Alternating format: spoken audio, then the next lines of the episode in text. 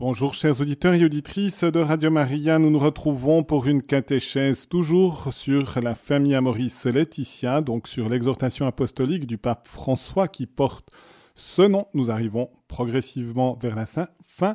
Nous sommes donc tout à la fin avec le dernier chapitre sur la spiritualité. Aujourd'hui, spiritualité de communion surnaturelle.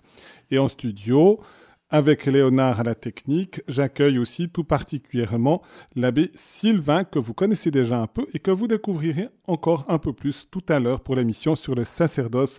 Bonjour abbé Sylvain. Bonjour Jean-Pascal, bonjour Léonard. Et je vous propose, ce n'est pas tout à fait une prière, mais comme c'est quand même un texte qui est dans, dans l'office liturgique de l'Église, eh bien, et qui correspond tout à fait au sujet que nous allons traiter dans cette spiritualité, eh bien, c'est le texte de l'introduction à la vie dévote de Saint François de Sales pour sa fête le 24 janvier et qui nous montre que chacun a une spiritualité spéciale et que nous n'avons pas à faire du copier-coller de spiritualité. Donc, je vous propose en prière de lire ce texte de Saint François de Sales qui a profondément marqué l'histoire à son époque, mais ultérieurement aussi, puisque c'est entre autres aussi Saint François de Sales qui a influencé l'appel universel à la sainteté dont s'est fait un écho très fort le Concile Vatican II. Au nom du Père et du Fils et du Saint-Esprit, Dieu commanda en la création aux plantes de porter leurs fruits chacun selon son genre. Ainsi commande-t-il aux chrétiens, qui sont les plantes vivantes de son Église, qu'ils produisent des fruits de dévotion, un chacun selon sa qualité et vocation. La dévotion doit être différemment exercée par le gentilhomme, par l'artisan, par le valet, par le prince, par la veuve, par la fille, par la mariée, et non seulement cela, mais il faut accommoder la pratique de la dévotion aux forces, aux affaires et aux devoirs de chaque particulier. Je vous prie, Philoté, serait-il à propos que l'évêque voulût être solitaire comme les chartreux? Et si les mariés ne voulaient rien amasser non plus que les capucins, si l'artisan était tout le jour à l'église comme le religieux, et le religieux toujours exposé à toutes sortes de rencontres pour le service du prochain, comme l'évêque, cette dévotion ne serait-elle pas ridicule, déréglée et insupportable? Cette faute néanmoins arrive bien souvent. Non, Philoté, la dévotion ne gâte rien quand elle est vraie. Ainsi elle perfectionne tout, et lorsqu'elle se rend contraire à la légitime vocation de quelqu'un, elle est sans doute fausse. L'abeille, dit Aristote, tire son miel des fleurs sans les intéresser, les laissant entières et fraîches comme elle les a trouvées. Mais la vraie dévotion fait encore mieux car non seulement elle ne gâte nulle sorte de vocation ni d'affaires, mais au contraire, elle les orne et embellit. Toutes les sortes, toutes sortes de pierreries jetées dedans le miel en deviennent plus éclatantes, chacune selon sa couleur et chacun devient plus agréable en sa vocation, la conjoignant à la dévotion. Le soin de la famille en est rendu paisible, l'amour du mari et de la femme plus sincère, le service du prince plus fidèle, et toutes sortes d'occupations plus suaves et amiables. C'est une erreur, même une hérésie, de vouloir bannir la vie dévote de la compagnie des soldats, de la boutique des artisans, de la cour des princes, du ménage des gens mariés. Il est vrai, Philoté, que la dévotion purement contemplative, monastique et religieuse ne peut être exercée en ces vocations-là, mais aussi, outre ces trois sortes de dévotion, il y en a plusieurs autres propres à perfectionner ceux qui vivent dans l'état séculier. Où que nous soyons, nous pouvons et devons aspirer à la vie parfaite. Au nom du Père et du Fils et du Saint-Esprit. Amen. Voilà, chers auditeurs, c'est un grand texte de Saint François de Sales qui a été choisi du reste pour sa fête. Donc si vous avez envie de le retrouver, de le méditer, allez à l'office des lectures au 24 janvier pour le jour de sa fête et vous trouverez ce texte ou achetez aussi l'introduction à la vie des votes. Lisez l'ensemble de l'introduction à la vie des votes et regardez aussi les quantités de conseils, de stimulation pour la vie spirituelle et pour tous les états de vie. Il s'adressait à un large public et par conséquent aussi aux personnes mariées, à ceux qui exercent des responsabilités politiques, à ceux qui sont des artisans, qui travaillent. Il y a justement pour chaque catégorie et même pour l'ensemble des activités qui sont les nôtres, eh bien, une stimulation pour pouvoir les faire à l'intérieur même de cet appel universel à la sainteté. Donc nous sommes maintenant avec le pape François au chapitre 9 de son exhortation apostolique, Spiritualité matrimoniale et familiale. Je lis le numéro 313 comme introduction à ce chapitre. La charité présente des nuances différentes selon l'état de vie auquel chacun a été appelé. Il y a quelques décennies, lorsque le Concile Vatican II se référait à l'apostolat des laïcs, il soulignait la spiritualité qui jaillit de la vie familiale. Il affirmait que la spiritualité des laïcs doit revêtir des caractéristiques particulières suivant les conditions de vie de chacun, y compris l'état de vie conjugal et familial, et que les préoccupations familiales ne doivent pas être étrangères à leur style de vie spirituel.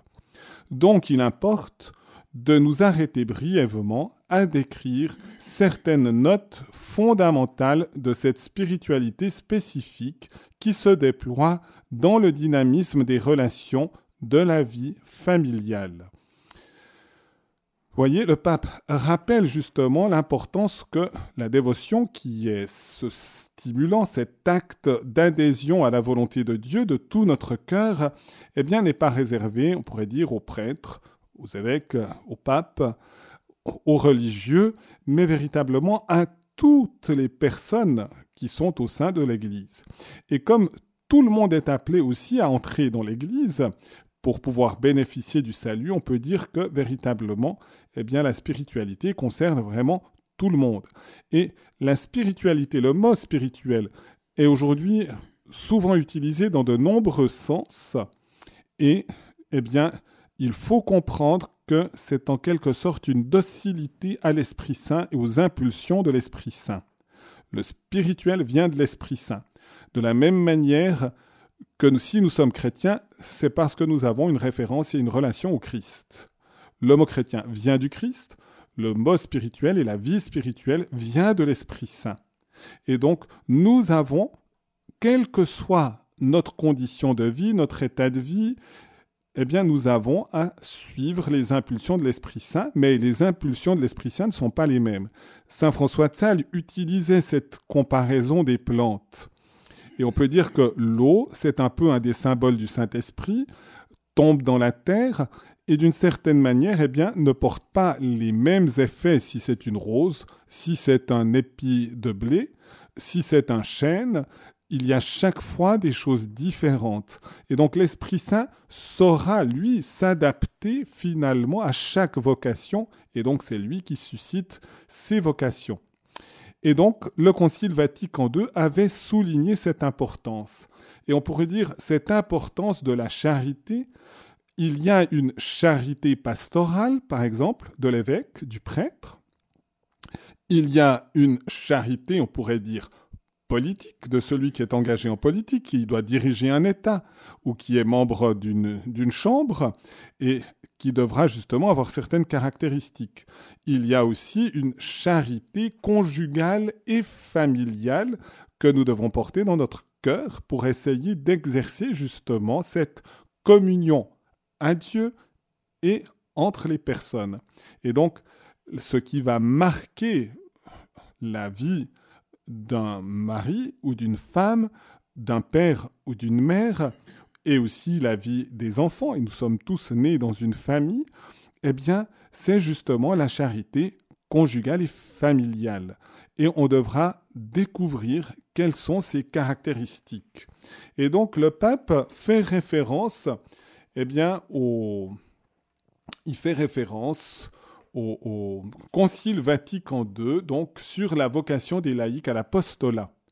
Et nous avons déjà un, long numéro, le numéro 4, qui dit de la spiritualité des laïcs dans l'ordre de l'apostolat. Et ici, lisez l'ensemble, je ne peux pas parce que c'est finalement trop long, mais je vais quand même donner la conclusion de ce numéro 4 qui a son importance et que le pape mentionne, et on verra du reste que ce passage se termine aussi en se tournant vers la Vierge Marie comme exemple pour notre vie.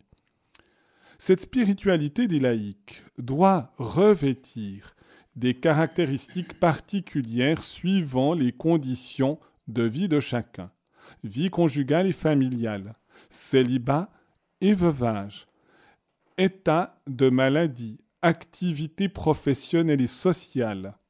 Chacun doit donc développer sans cesse les qualités et les dons reçus, et en particulier ceux qui sont adaptés à ses conditions de vie, et se servir des dons personnels de l'Esprit Saint. Voyez, mention de l'Esprit Saint. Et puis en même temps, chaque condition est différente. Condition conjugale, familiale, célibat, veuvage. Aussi, nous avons une spiritualité lorsque nous sommes atteints dans notre santé par la maladie, lorsque nous sommes confrontés à l'activité professionnelle, lorsque nous avons des engagements sociaux, aussi lorsque nous avons des engagements en Église, nous devrons avoir certaines caractéristiques que l'Esprit Saint communique à notre cœur pour véritablement être dans la justesse de la volonté de Dieu. Enfin, les laïcs, qui selon leur vocation particulière se sont agrégés à des associations ou instituts approuvés par l'Église, doivent s'efforcer de toujours mieux réaliser les caractères de la spiritualité qui leur est propre. Du reste, ici, il y a eu aussi beaucoup d'initiatives dans l'histoire de l'Église depuis le Concile qui donnaient comme des familles, même pour les laïcs et pas seulement les familles religieuses, pour avoir une certaine spiritualité. Et si on se sent porté à entrer dans une communauté, il faut toujours un certain discernement. Il n'y a pas la même, le même absolu d'engagement que quand on entre dans la vie religieuse, par exemple, mais nous devons nous inspirer justement du charisme et des caractéristiques de cette communauté, de cette famille, on pourrait dire spirituelle, dans laquelle nous trouvons le lieu propice à l'épanouissement de notre vocation. Et donc c'est aussi des caractéristiques, on met l'accent sur tel ou tel aspect et ça peut donner justement une coloration à notre vie, comme dans la vie religieuse, être dominicain, être jésuite, être franciscain, c'est donner des caractéristiques aussi à la vie religieuse. Qu'ils estiment beaucoup la compétence professionnelle, le sens familial et civique et les vertus qui regardent la vie sociale telles que la probité, l'esprit de justice, la sincérité, la délicatesse, la force d'âme. Sans elle, il n'y a pas de vraie vie chrétienne. Donc de nouveau, il y a le développement des vertus qui correspondent aussi aux engagements que nous pouvons avoir et la recherche justement des compétences nécessaires, tant professionnelles, familiales, aussi des engagements civiques. En Suisse, par exemple, nous avons la caractéristique de voter. Et ça fait partie aussi de voter et de chercher le bon discernement pour le vote ou pour les élections, eh bien de chercher justement à donner des impulsions qui peuvent correspondre aussi au royaume de Dieu. La bienheureuse Vierge Marie, reine des apôtres, est l'exemple parfait de cette vie spirituelle et apostolique. Tandis qu'elle menait sur terre une vie semblable à celle de tous, remplie par les soins et les labeurs familiaux, Marie demeurait toujours intimement unie à son Fils et coopérait à l'œuvre du Sauveur à un titre absolument unique. Aujourd'hui, où elle est au ciel, son amour maternel la rend attentive aux frères de son Fils, dont le pèlerinage n'est pas achevé et qui se trouve engagé dans les peines et les épreuves jusqu'à ce qu'ils parviennent à la patrie bienheureuse. Tous doivent avoir envers elle une vraie dévotion, et confier leur vie et leur apostolat à sa sollicitude maternelle. Nous voyons le Concile se tourner pour la spiritualité familiale vers la Vierge Marie, qui était épouse, mère, d'une manière toute spéciale, et elle est aussi notre modèle. Et elle continue justement par son exemple, par sa communion, par sa prière de nous accompagner, d'accompagner le pèlerinage des fils du Père céleste, des frères de son Fils Jésus, le pèlerinage de l'Église dans justement sa vie pour donner à chacun d'être davantage vraiment fidèle au Seigneur. Dans un autre passage également, eh bien, c'est le concile s'adresse également au couple en mentionnant justement l'amour conjugal avec de nouveau des paroles qui méritent que l'on médite ces passages. C'est dans l'Église dans le monde de ce temps, c'est le numéro 49. Et j'aimerais vous encourager. On trouve facilement les documents du Concile sur Internet, mais ça vaut la peine même d'acheter finalement les œuvres du Concile. Et de temps en temps de lire une page des œuvres du Concile, un numéro, quelque chose justement qui peut stimuler aussi notre vie spirituelle, puisqu'un concile éclaire vraiment la vie de l'Église. Et le Concile Vatican II est vraiment appelé à éclairer la vie de l'Église. Et de nouveau ici, nous avons justement des attentions qui sont manifestées. À plusieurs reprises, la parole de Dieu a invité les fiancés à entretenir et soutenir leur fiançailles par une affection chaste et les époux leur union par un amour sans faille. Beaucoup de nos contemporains exaltent aussi l'amour authentique entre mari et femme, manifesté de différentes manières, selon les saines coutumes des peuples et des âges. Éminemment humain, puisqu'il va puisqu'il va d'une personne vers une autre personne en vertu d'un sentiment volontaire, cet amour enveloppe le bien de la personne tout entière. Il peut donc enrichir d'une dignité particulière les expressions du corps et de la vie psychique et les valoriser comme les éléments et les signes spécifiques de l'amitié conjugale. Cet amour, par un don spécial de sa grâce et de sa charité, le Seigneur a daigné le guérir, le parfaire et l'élever. Je souligne les trois verbes guérir, parce que nous sommes blessés par le péché originel, que l'amour conjugal est blessé justement par ce péché originel, le parfaire pour qu'il atteigne sa maturité, et même de l'élever, et ce sera le sens du sacrement du mariage, pour signifier l'union du Christ et de l'Église. Associant l'humain et le divin un tel amour conduit les époux à un don libre et mutuel d'eux-mêmes qui se manifeste par des sentiments et des gestes de tendresse et il imprègne toute leur vie. Bien plus, il s'achève lui-même et grandit par son généreux exercice. Il dépasse donc de loin l'inclination simplement érotique qui, cultivée pour elle-même, s'évanouit vite et d'une façon pitoyable. Et on peut dire que la dimension sexuelle, même érotique, de l'amour conjugal sera justement élevée par l'amour de charité qui va justement unifier toutes les harmonies, on pourrait dire, d'un amour mutuel et d'un amour conjugal et familial. Et c'est pourquoi le Concile continue cette affection à sa manière particulière de s'exprimer et de s'accomplir par l'œuvre propre du mariage. Ou encore, mais le véritable amour conjugal sera tenu en plus haute estime et une saine opinion publique se formera à son égard si les époux chrétiens donnent ici un témoignage éminent de fidélité et d'harmonie, comme de dévouement dans l'éducation de leurs enfants, et s'ils prennent leurs responsabilités dans le nécessaire renouveau culturel, psychologique et social en faveur du mariage et de la famille.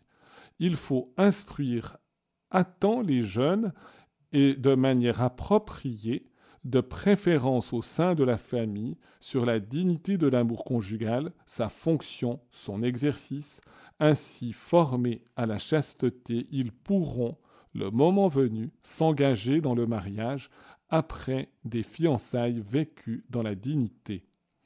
Nous voyons le Concile avoir justement cette attention, on peut dire, à la formation des jeunes générations, pour que véritablement nous puissions constituer des couples, des familles qui rayonnent vraiment de cet amour, parce que les personnes se donnent l'une à l'autre pour le service du bien.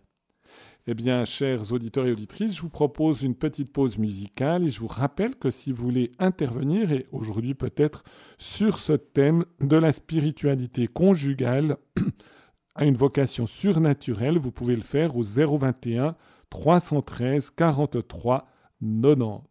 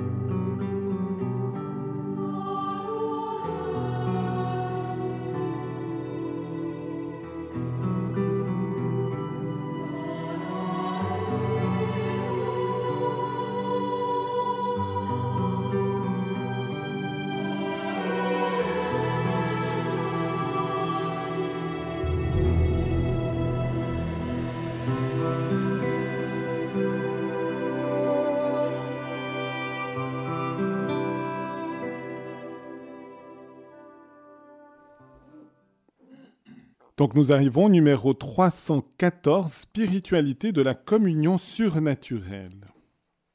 Le pape François s'exprime ainsi. Nous avons toujours parlé de l'inhabitation divine dans le cœur de la personne qui vit dans sa grâce. Inhabitation, ça veut dire habiter dedans. C'est justement l'essentiel de la sainteté.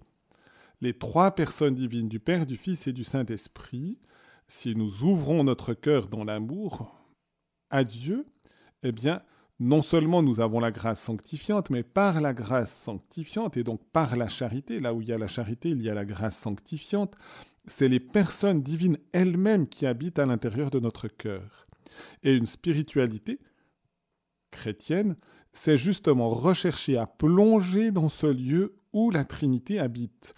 Et puis, rayonner de cette présence parce que les trois personnes divines agissent réellement en nous, stimulent notre vie, donnent de la lumière, de la chaleur, donc de la vérité, de l'amour, du dynamisme à notre vie. Et donc, le pape va poursuivre en disant, c'est non seulement à titre d'individu, de personne, mais aussi dans la communion entre personnes, la communion conjugale et la communion familiale. Aujourd'hui, nous dit le pape, nous pouvons dire également que la Trinité est présente dans le temple de la communion matrimoniale. Tout comme elle, habite dans les louanges de son peuple. Elle vit intimement dans l'amour matrimonial qui lui rend gloire. Je vous rappelle du reste, dans les toutes premières catéchèses où le pape mentionnait le texte de la Genèse, eh bien, on s'aperçoit justement de cela. On dit l'homme quittera son père et sa mère, s'attachera à sa femme, et tous deux ne feront qu'une seule chair. Et on s'aperçoit justement que Dieu dit faisons l'homme à notre image et notre ressemblance. Dieu dit c'est un singulier, faisons c'est un pluriel, et donc, il y a très délicatement, très discrètement, même d'une manière très effacée, la mention de la Sainte Trinité au moment où on mentionne le couple, le mariage et finalement le rayonnement du mariage aussi par la fécondité des enfants. Et donc, il y a bien un lieu de révélation de la Sainte Trinité dans la vie conjugale et familiale.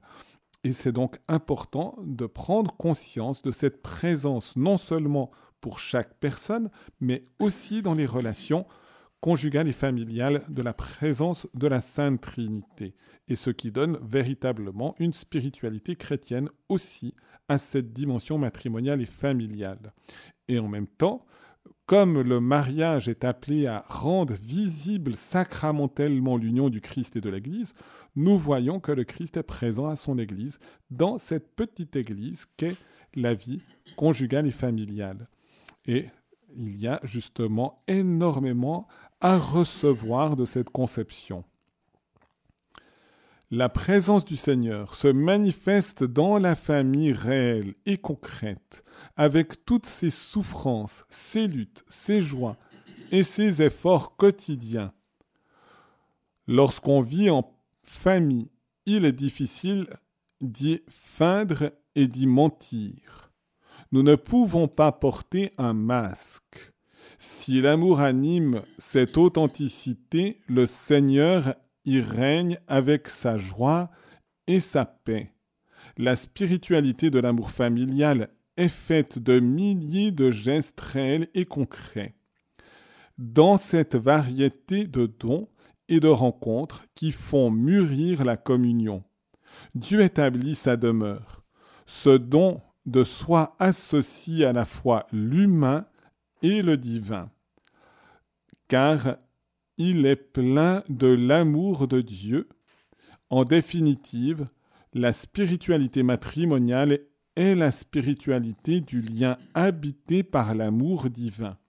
Donc, l'humain, le divin ensemble, le divin pénétrant l'humain, l'humain étant soulevé, surélevé, purifié, sanctifié par le divin, mais Dieu ne cherche pas du tout à annihiler l'humain, mais à lui donner justement toute sa mesure surnaturelle.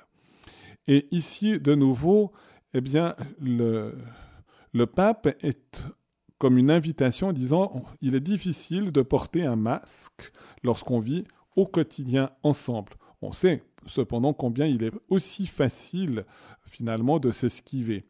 Mais en quelque sorte, il y a comme un désir de Dieu de la transparence. Mais c'était le cas justement du premier couple. Se faisant confiance, cette expression qu'ils étaient nus et ils n'avaient pas honte l'un devant l'autre, c'est qu'ils étaient en transparence devant Dieu et l'un devant l'autre, parce qu'ils étaient dans l'harmonie. Et quand on comprend qu'on est aimé, tels que nous sommes, même avec nos difficultés, nos épreuves, les difficultés que nous pouvons rencontrer, eh bien, il y a justement comme un appel à la transparence, un appel à la transparence dans la confiance. Le pape souligne aussi que la vie conjugale est, marquée de quantité de petits actes, de milliers de gestes réels et concrets. Et je dois dire, quand on voit une image, par exemple, de Mère Teresa ou de Saint Vincent de Paul, qui ont été des apôtres de la charité, quand on les voit, eh bien, on se rend compte justement que la multiplication des actes qu'ils ont faits a marqué aussi leur corps, leur visage, et on voit la charité marquée dans leur regard et dans leur attitude. Et on peut dire de la même manière, lorsqu'une maman, lorsqu'un papa s'aiment mutuellement, aiment leurs enfants, eh bien, ils vont aussi être marqués dans leur corps, dans leur visage, pour véritablement aimer véritablement et développer finalement une vie. Et on verra justement se marquer, même dans la matière du corps, finalement la spiritualité conjugale et familiale. Et je vous propose une nouvelle pause musicale en vous invitant à intervenir au 021 313 43 90 et je vous propose justement de prendre cette conscience que dans chaque personne, mais aussi dans les milieux, dans la réalité matrimoniale et familiale, il y a cette présence d'inhabitation de la Sainte Trinité à travers justement le chant de la prière de Sainte Élisabeth de la Trinité à la Trinité. Cette grande prière mise aussi en musique et qui peut justement aussi nous stimuler Sainte Élisabeth de la Trinité avait une vocation de carmélite, mais elle a été aussi très attentive à accompagner les personnes qu'elle connaissait dans le monde et dans leur spiritualité justement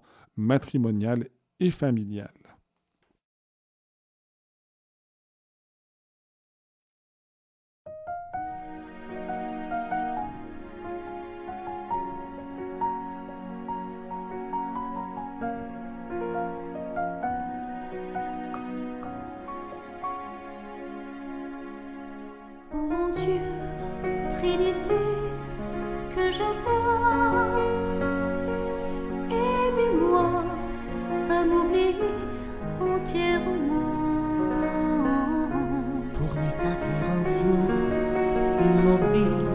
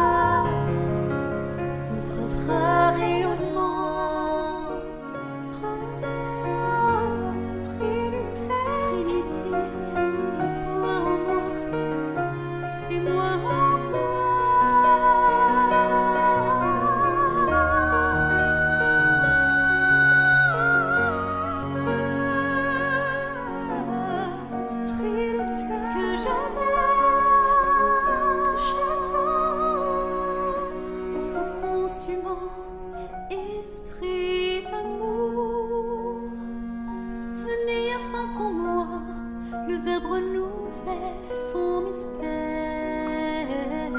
Et vos pères enfants.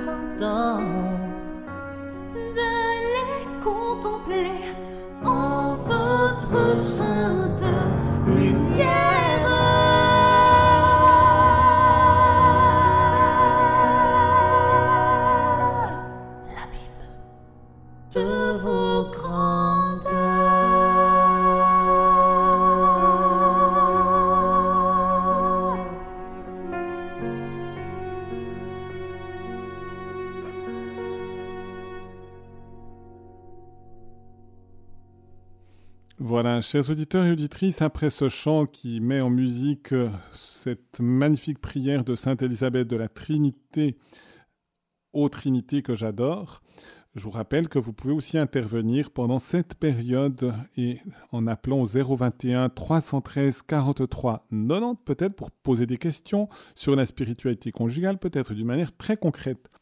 J'aimerais vous dire ça fait un moment que je fais un peu moins d'enterrements, mais une période de mon ministère comme curé, j'ai fait des quantités d'enterrements. Vous, allez me dire, mais quelle est la relation entre un enterrement et puis la spiritualité conjugale? Je pourrais dire tout simplement, j'ai quand même intérêt à un certain nombre de personnes qui étaient des personnes mariées, qui avaient vécu ensemble, qui se... Euh, voilà, un, mari ou une épouse ou quelque chose dans ce sens-là. Mais en même temps, j'aimerais souligner cet aspect. Mon angle, pourrait dire pour la préparation de l'homélie, était toujours de me poser une seule et unique question. Qu'est-ce que Dieu a voulu nous dire par cette personne? Qu'est-ce que Dieu de toute éternité a voulu exprimer par cette personne dans sa vie? C'est évident quand euh, on a un procès de béatification et de canonisation que la personne qu'on présente comme exemple, elle va justement manifester quelque chose de la grandeur et de la bonté de Dieu. Mais c'est toute personne qui doit justement exprimer quelque chose de la grandeur et de la beauté de Dieu.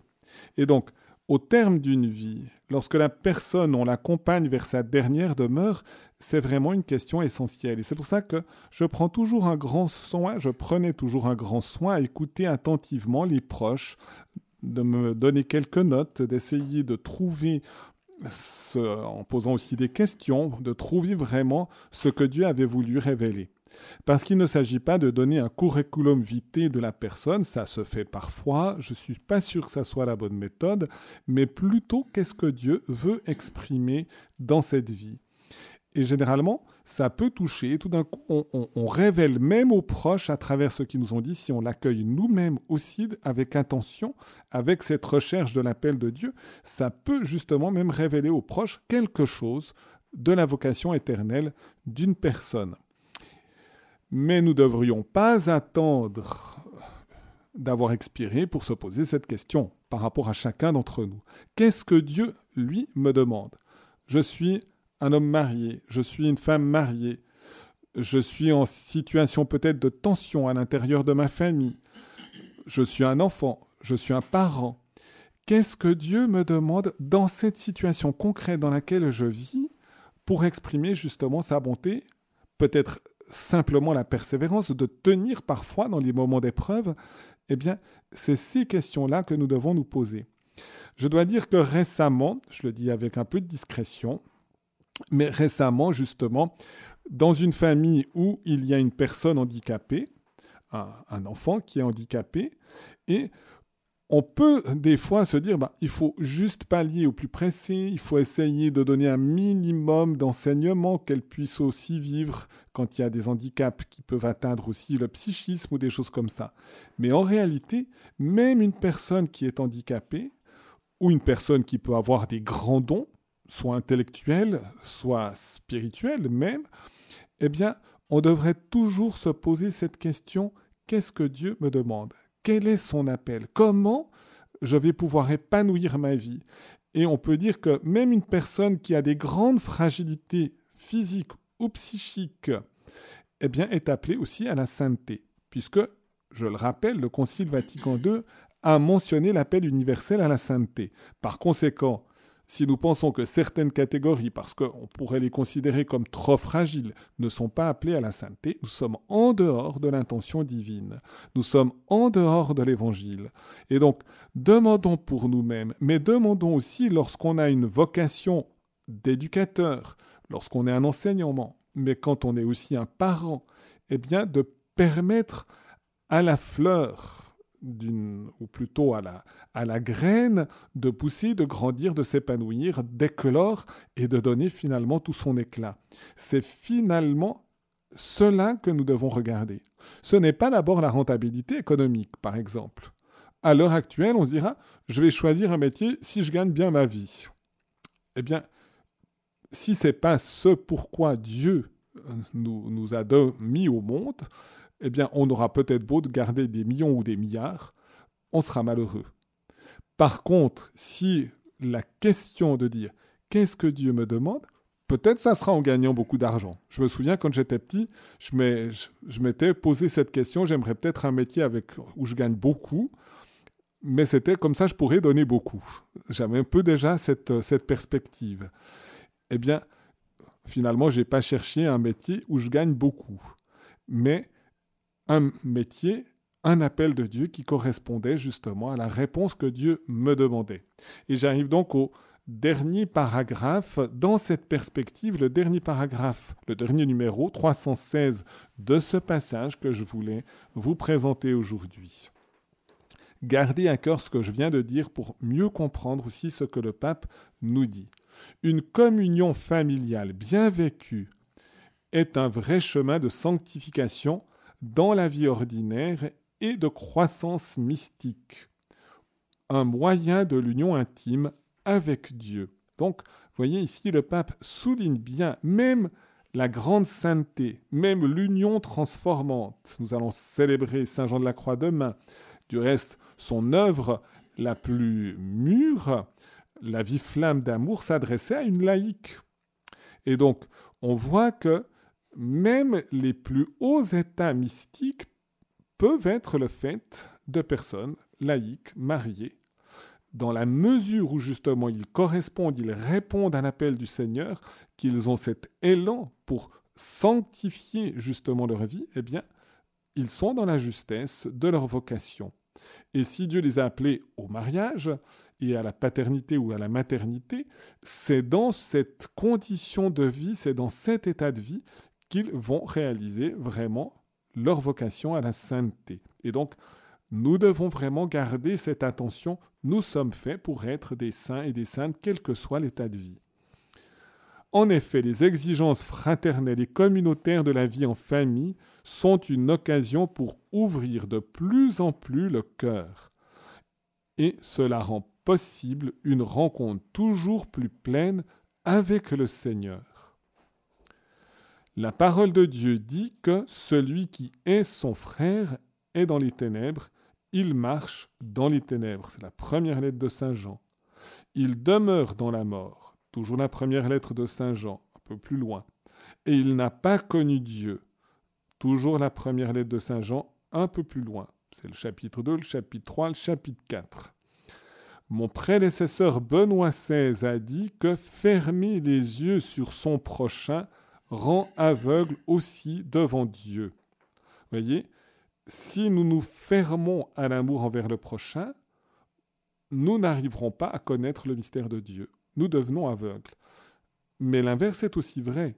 Si nous nous ouvrons à l'amour envers le prochain, si un mari s'ouvre à l'amour envers sa femme, si sa femme s'ouvre à l'amour envers son mari, si les deux ensemble s'ouvrent à l'amour envers leurs enfants, si les enfants s'ouvrent à l'amour envers leurs parents et entre frères et sœurs, eh bien, c'est un chemin véritablement de lumière et de lumière de connaissance de Dieu.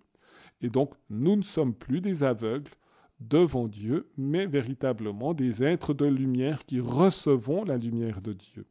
C'était donc Benoît XVI dans son encyclique Dieu est charité. Et c'est au numéro 16 et que l'amour est au fond l'unique lumière qui illumine sans cesse à nouveau un monde dans l'obscurité.